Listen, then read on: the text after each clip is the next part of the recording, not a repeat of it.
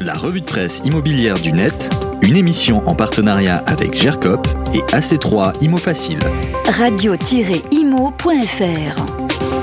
Les Français s'intéressent de plus en plus à l'environnement, notamment en ce qui concerne l'immobilier. C'est la une de notre revue de presse immobilière cette semaine avec cet article paru dans Les Échos. La conscience environnement des Français progresse. Le journal se fait l'écho d'une étude Ipsos à Britel. 75% des personnes interrogées disent avoir à cœur de vivre dans un habitat respectueux de l'environnement.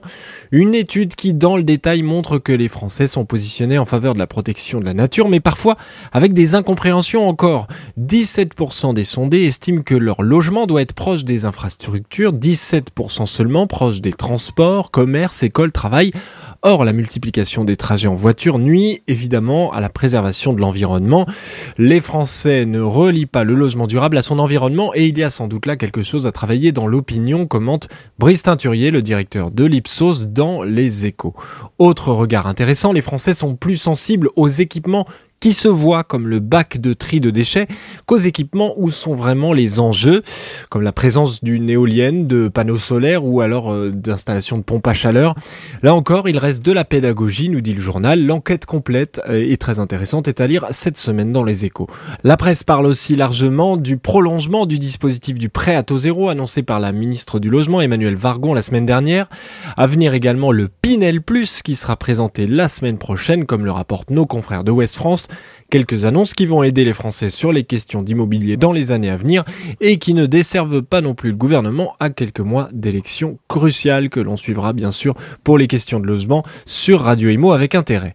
Enfin cap sur l'Espagne maintenant dans le Figaro.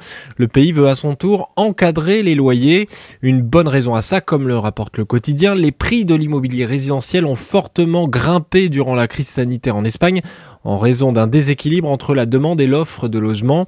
Entre 2015 et 2020, ce sont plus de 28% d'augmentation d'après Eurostat sur les prix de l'immobilier.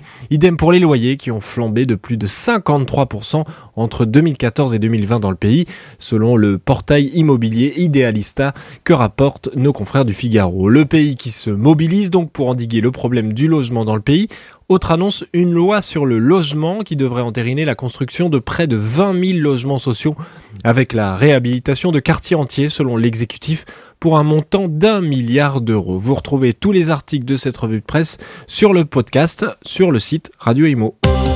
La revue de presse immobilière du net, une émission en partenariat avec GERCOP et AC3 Imo Facile. Radio-imo.fr